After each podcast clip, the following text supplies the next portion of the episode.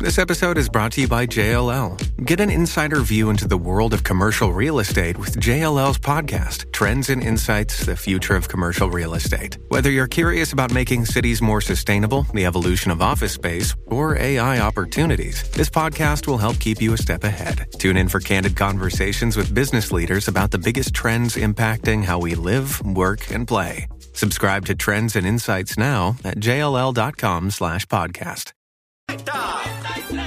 WZNTFM 93.7 San Juan, WZMTFM 93.3 Ponce y WIOB 97.5 Mayagüez. La que representa la salsa en la isla del encanto. De aquí para el mundo. A través de la aplicación La Música Z93. Tu, tu emisora nacional de la salsa.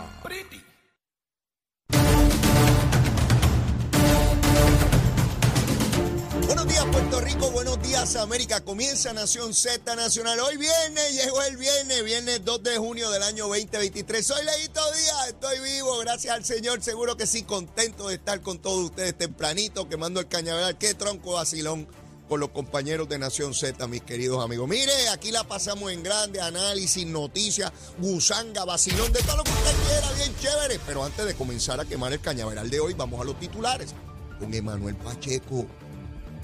Buenos días Puerto Rico, soy Emanuel Pacheco Rivera con los titulares presentando para Nación Z Nacional.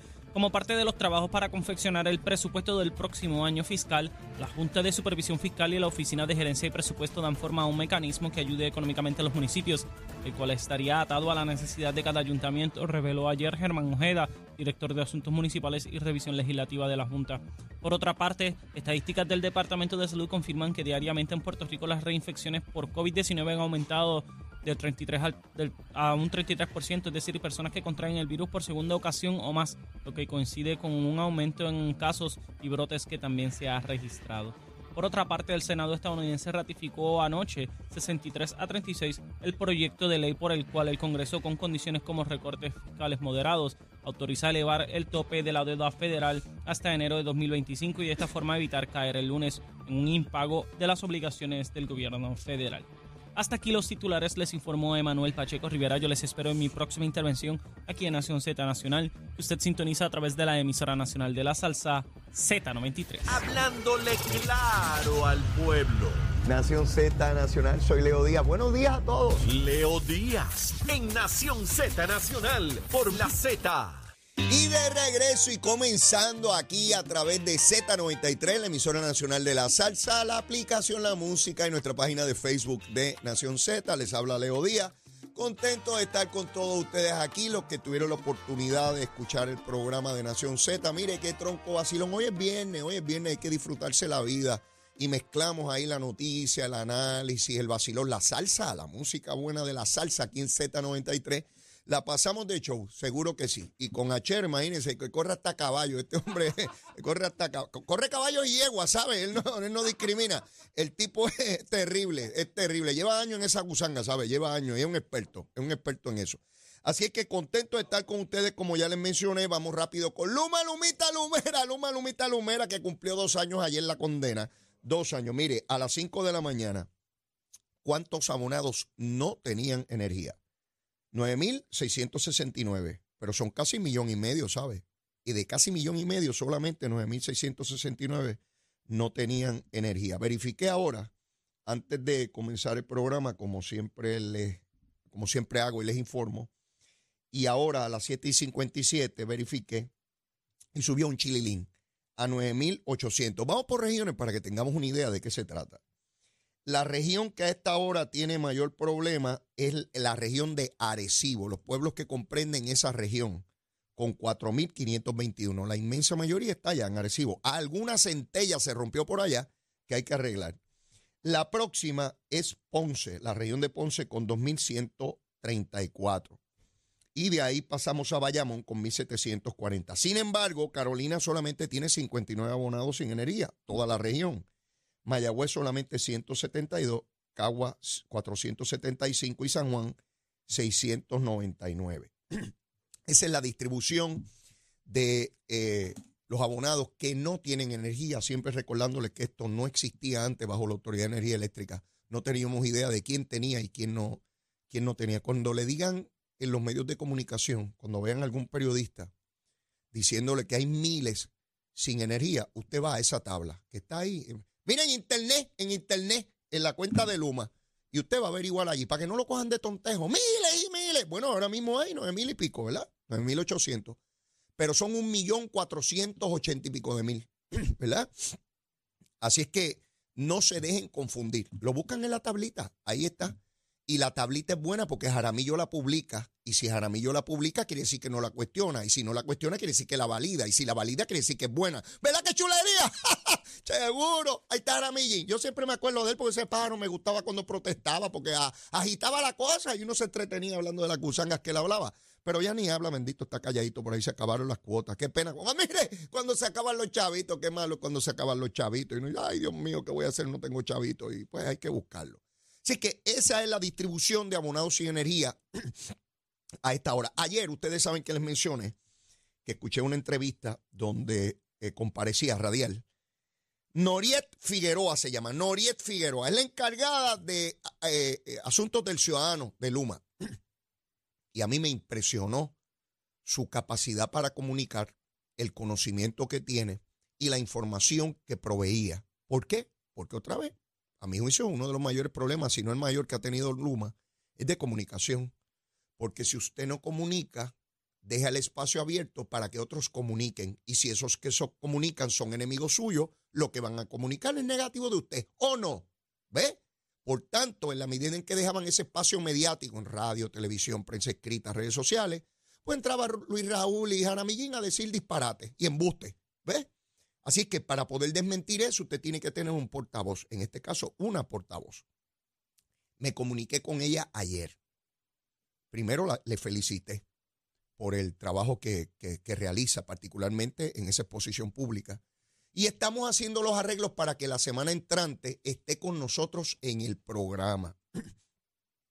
Para que ustedes puedan identificar una voz y un rostro que representa a Luma y que nos dé la información a la persona que le vamos a, pedir información, que le vamos a exigir, que ella nos va a explicar, que nos va a decir cuál es el estado de situación de los asuntos y de esa manera mantener informado al pueblo. Esa es la obligación, mantener informado al pueblo con la información certera, veraz, específica.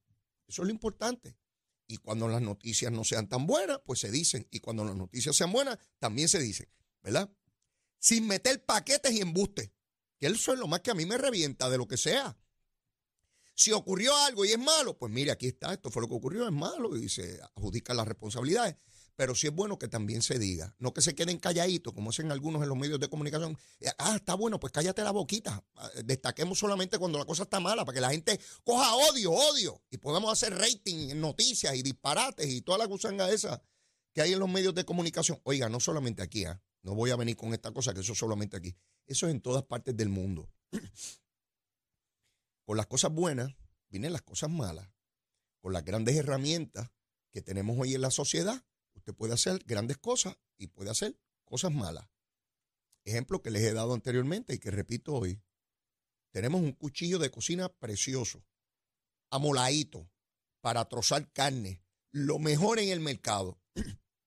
Una gran invención humana y viene un ser humano, agarra ese cuchillo y asesina a otro.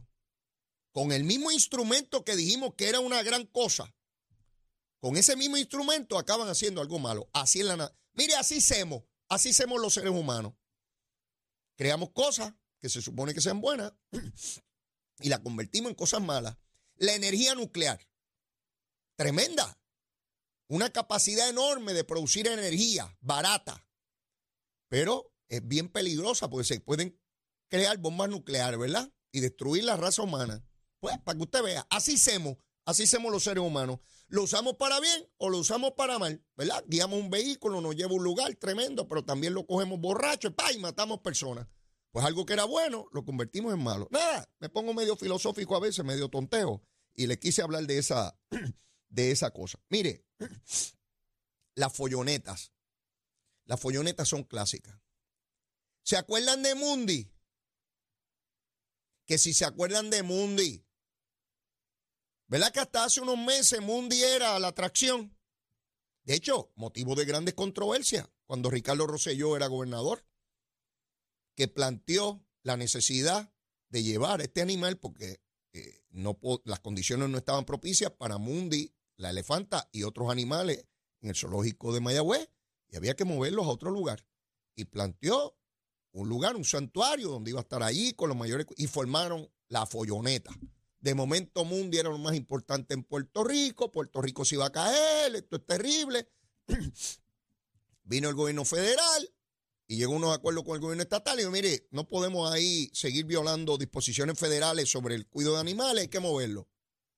Movieron a Mundi. ¿Han vuelto a escucharle a Mundi? Los que tanto hablaban de Mundi se han preocupado, han llamado allá donde está, saben si comió hoy por la mañana, si conoció a otros elefantes y elefantas, porque acá vivía sola, pero allá tiene gente de, su raza, ¿verdad? ya se acabó. Lo mismo con Luma. ¿Recuerdan hace dos años atrás?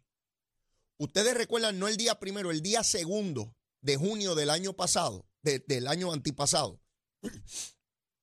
¿Recuerdan la gente de la UTIER bloqueando la entrada de la gente de Luma a las estaciones? ¿Recuerdan a Jaramillo cuando en una reunión le dijo a Obrero que iban a J, de aquí para abajo, a fastidiar, pero con J? ¿Recuerdan? Pasaron dos años. Se fue el furor, la atención. Hay una empresa privada que está a cargo de eso. Y decían estos pájaros que venía a destruir el sistema. El sistema estaba destruido. ¿Qué compañía privada quiere fracasar? Yo les pregunto a ustedes, vamos, por, sentido común. ¿Qué compañía privada quiere fracasar? Porque la compañía privada quiere hacer el trabajo para ganarse los chavitos, ¿verdad? Pues entonces, ¿por qué están haciendo un trabajo que han tenido limitaciones y tropiezos? Claro que los han tenido, todos hemos sido testigos. Que van mejorando. Ahí va. Ahí va la cosa. Yo me pregunto, y espero estar por estos lares, dentro de 6, 7, 8 años, a ver cuál es la mentalidad. Porque yo recuerdo la huelga de la telefónica. Los empleados con esposas se amarraban de los portones de la telefónica en la avenida Roosevelt. ¿Ustedes recuerdan eso? Eso fue en los años 90. Los que estén más viejitos recuerdan, los más jóvenes no saben, tienen que buscar videos de la época. Se meten aquí a, YouTube, a YouTube, aquí en el celular, se meten ahí, buscan huelga de la telefónica y van a ver los revoluces se vendió una compañía que había que venderla porque por ahí venían los celulares y toda esa cablería no iba a valer tres pepinos. Y se vendió cuando había que venderla. Pero había gente que no quería que se vendiera porque, mira los chavitos, ¿cómo van a venderme la vaca mía? Y después, ¿cómo compro la leche? Seguro. Si no, si, no hay, no, no hay ubre por leñar, yo tengo que tener mi ubre para sacar la leche mía ahí. Seguro y los chavitos míos, ¿quién rayo me los va a dar? Pues yo voy a pelear por aquí para abajo. Y entonces los gobernantes tienen que tomar determinaciones desde el carácter individual para beneficio del colectivo. Y en aquel momento se vendió y parte del dinero se ubicó a recapitalizar las pensiones de los empleados del gobierno. Para, para eso se utilizó gran parte del dinero de aquella venta de la, de la telefónica. Hoy, cuando yo miro el escenario con relación a la Autoridad de Energía Eléctrica, se me parece tanto aquello la folloneta, mire lo que hay que vivir y usted compara la folloneta de esta década con la folloneta de la década que siguió, de la década pasada. Para que vean, cuando escuchen la estridencia, la gritería, el desasosiego que procuran y que promueven algunos sectores, estén claros que siempre hay un interés detrás de eso. Puede ser un interés bueno y puede ser un interés malo. No estoy, no estoy criminalizando la protesta. Lo que estoy diciendo es que tenemos que entender que más allá que el que está gritando frente a televisión, sepamos de qué se trata y cuán provechoso o no es el cambio que se quiere procurar. Siempre habrán posiciones distintas. Yo estoy esperando, dentro de tres meses, se supone que el comité que nombró el gobernador para delinear lo que va a ser la descentralización del Departamento de Educación salga a la luz pública. Yo les garantizo a ustedes, oíganme bien, está grabando la cosa esta, como dice la comedia, estamos grabando. Mire, ¿saben qué? Cuando salga ese informe, los grupos que se oponen a la descentralización, particularmente las uniones que viven de las cuotitas, van a decir que eso es un disparate, que eso no sirve. Sí, ahora no lo pueden decir porque el informe no está, pero cuando esté, van a decir que es un disparate. Porque no importa lo que se proponga, va a haber gente que va a querer, querer crear desasosiego. Mire, y no es que cuando salga el informe tenemos que estar todos de acuerdo con cada punto y cada coma que haya ahí. Toda propuesta está sujeta a ser mejorada, cambiada, enmendada. Y la que se proponga dentro de 90 días no va a ser la excepción, ¿verdad? Y si dice que hay que dividir entre tres regiones, otros van a decir que deben ser 10 y otros deben decir que es entre 20. Y cada cual tendrá un criterio distinto, particularmente los que por motivos políticos quieren crear diferencias. Ah, eso que propone el gobernador no, porque en vez de 5 deben ser 10, porque las propuestas mías mejor que aquella. Empieza la discusión política. ¿Es entendible? Sí. ¿Es natural? También. ¿Es previsible? De igual manera. No nos debe sorprender nada de eso. Lo importante es que lo que queremos como principio, y creo que en esto hay un consenso, digo, yo no he hecho encuesta, ni he hecho una votación. Lo que percibo, que puede estar equivocado, ¿ah? pero lo que percibo es que hay un consenso generalizado, más allá de partidos, más allá de ideología, de que hay que hacerle cambios dramáticos en términos de la centralización al Departamento de Educación y que hay que dividirlo en partes y darle autonomía y darle poderes, algo que se ha venido señalando por décadas. Así que estaremos muy pendientes a ese informe que debe proveerse dentro de 60 días, como ya le mencioné, y mi recomendación a los miembros de ese comité es que sean lo más inclusivos posible. ¿A qué me refiero? Que cualquier idea o propuesta sea evaluada, de manera que cuando salga el informe no se le plantee, ah, pero ustedes consideran esto. No, nosotros no consideramos eso. No, no, no. Ustedes lo consideran y lo toman o lo descartan, de forma que todo el mundo entienda que su idea, su propuesta, su iniciativa fue considerada y hay pros y hay contra, como de toda idea. Toda idea tiene puntos a favor y tiene puntos en contra. Y eso es totalmente natural. Y eso es lo que espero, porque tengo mucho interés en esa descentralización del sistema educativo de Puerto Rico. Ustedes saben que ayer eh, tuvimos a Ricardo Dalmau, el presidente de la Junta de Gobierno de la Universidad de Puerto Rico, lo tuvimos por, por buen rato hablando con él, recibí muchísimas comunicaciones eh, muy contenta la gente de, escuchar a, Ricardo Dalmao la explicación que dio de lo que está sucediendo en la universidad y de igual manera el sistema educativo público de Puerto Rico tiene que sufrir grandes cambios en aras de procurar la mejor utilización de los recursos y sobre todo lo principal es el mayor aprovechamiento académico de nuestros niños y niñas en el sistema público de enseñanza.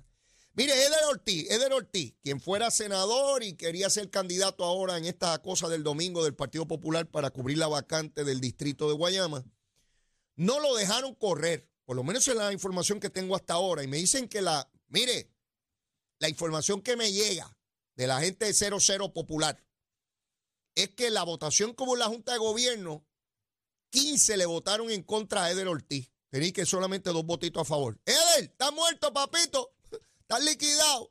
Dicen que tú y que no vives en el distrito, que no venga a meter embuste. Eso dicen ellos, tus compañeros, no yo. Yo no, porque yo no sé dónde tú vives, ni lo que haces, ni a lo que te dedicas. Te deseo lo mejor, papito. Tú sabes cómo es besito en el cutis. Pero yo no sé a qué tú te dedicas ni dónde rayo vives. Dicen los populares, tus compañeros, en un informe ahí, que tú no vives en ese distrito, que no venga a meter embuste. Dura la acusación. Sin embargo, dice la prensa hoy que lo van a dejar votar. Pero ¿cómo es eso? Yo esto parece un chanchullo. Digo, no es que yo esté defendiendo a él, de hecho no lo veo hace años. Pero miren, si no tiene facultad jurídica para ser candidato, es porque no se le reconoce que tenga la residencia en el distrito, por lo tanto no puede ser delegado en esa votación, porque sería igualmente ilegal. O se peinan o se hacen rolo. O vive en el distrito con su domicilio, con lo cual puede votar, pero también puede ser candidato, porque donde yo puedo votar, puedo ser candidato. No, miren, no pueden estar mutuamente excluyentes las dos cosas, no hay manera. Si yo voto en San Juan y se me reconoce como elector hábil en San Juan, yo tengo derecho a ser candidato en San Juan o no. ¿Verdad? No puedo ser candidato en Bayamón. Yo ser en San Juan. Pues como rayo le reconoce a Eder el derecho a ir a votar como delegado del partido pero no puede ser candidato. Es un chanchullo. Y otra vez, a mí me importa un pepino quién salga ni quién sean los candidatos. Lo que pasa es que veo aquí como una agendita en contra de Eder, porque si, si dijeran, no, y tampoco puede votar, pues, ah, bueno, pues ellos concluyeron que, que no tiene domicilio allí. Pero las dos cosas, no, no hay manera. Eh, mire, ese bacalao no hay manera de comérselo. Apesta, ese bacalao apesta, está hidiondo. No no se coma eso que se, se, le va a caer mal, le, le va a caer mal. Así que algo pasa con Eder que le quieren liquidar el asunto. Yo tengo que ir a una pausa, pero antes de la misma, ya mismito quiero hablarles un poco sobre la estrepitosa caída física del presidente Joe Biden ayer en una graduación militar. No es la primera vez que ocurre y es evidente, por más excusas que ponga aquí, que había un saco de arena, que qué rayo hacer un saco de arena por lo que pasar el presidente. De milagro no había alambres de púa por ahí también. Este, es evidente el deterioro físico y su capacidad del presidente. Los incidentes se tornan cada vez más corridos y más dramáticos. Y es el presidente de los Estados Unidos de América, de la nación más poderosa del mundo económica y militarmente. Decisiones que él tiene que tomar afectan el mundo entero sobre la paz y sobre la guerra. Y la persona que ocupe ese puesto, sea demócrata o republicano, eso no tiene que ver. Tiene que estar en completo ejercicio de sus capacidades físicas y mentales. No puede ser de otra. No hay manera que un médico me diga a mí que Biden está totalmente bien. No, no me digan eso. Y no tiene que ver con la edad, porque yo he conocido y conocemos todos montones de personas de la edad de Biden y mayores que están en completa capacidad física y mental. Pero ese no es el caso de Biden. Y hay una situación muy, muy compleja que atender. Pero tengo que ir a una pausa. Luego de la misma, el ratito con la secretaria, Sheila Angleró, la secretaria de prensa del gobernador de Puerto Rico, la vamos a tener dentro de un momentito. Llévatela, Chero. Buenos días, Puerto Rico. Soy Manuel Pacheco Rivera con la información sobre el tránsito. A esta hora de la mañana continúa el tapón en la mayoría de las carreteras principales del área metro, como la autopista José de Diego, que se mantiene congestionada entre Vega Alta y Dorado y desde Toa Baja hasta Torrey. Además, eh, recordamos a los conductores que eh, en la autopista José de Diego hay un carril cerrado desde el área de Bayamón hasta el área de Torrey. También en la carretera número 12, en el cruce de la Virgencita y Tapón, y en Candelaria, en Toa Baja, y más adelante entre Santa Rosa y Caparra. Además, algunos tramos de la PR5, la 167 y la 199 en Bayamón, así como la avenida Lo Más Verdes entre la American Military Academy y la avenida Ramírez de Arellano. También la 165 entre Cataño y Guaynabo en la intersección con la PR22 y el expreso Valdoriotti de Castro, desde la confluencia con la ruta 66 hasta el área del aeropuerto y más adelante cerca de la entrada al túnel Minillas en Santurce. También el ramal 8 y la avenida 65 de Infantería en Carolina y el expreso de Trujillo en dirección a Río Piedras, la 176, la 177 y la 199 en Cupey y la autopista Luisa Ferré entre Montelledra en la zona del Centro Médico en Río Piedras y más al sur en Caguas y la 30 desde la colindancia de Juncos y Gurabo hasta la intersección con la 52 y la número 1. Ahora pasamos al informe del tiempo. El Servicio Nacional de Meteorología pronostica para hoy en día con cielos entre soleados y parcialmente nublados con algunos chubascos afectando el sur en horas de la mañana. Los vientos estarán del este-sureste de, entre, de hasta 13 millas por hora, mientras continúa la ola de calor que ha estado afectando el norte central y parte del área metropolitana, desde Arecibo hasta Carolina por lo que las temperaturas máximas estarán en los medios 80 grados en las zonas montañosas y los bajos 90 grados en las zonas urbanas y costeras, con índice de calor alcanzando los 114 grados. Para los bañistas y navegantes en las aguas locales se espera oleaje de 2 a 4 pies, con vientos del sureste de entre 10 a 15 nudos. Hasta aquí el tiempo les informó Manuel Pacheco Rivera. Yo les espero en mi próxima intervención aquí en Nación Z Nacional, que usted sintoniza por la emisora nacional de la salsa Z93.